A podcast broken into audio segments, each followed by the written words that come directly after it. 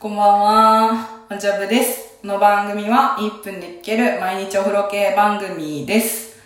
いや、あのですね、さっきね、収録したんですよ。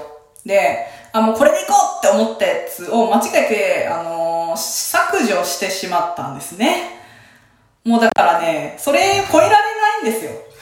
今日用意してたエピソードは、あの、おしゃれなカフェで、一人でポッドキャスト見てたら、あの、笑っちゃってにやけ顔さらしちゃったっていう話だったんですけど、もうそれもう、全然面白くない。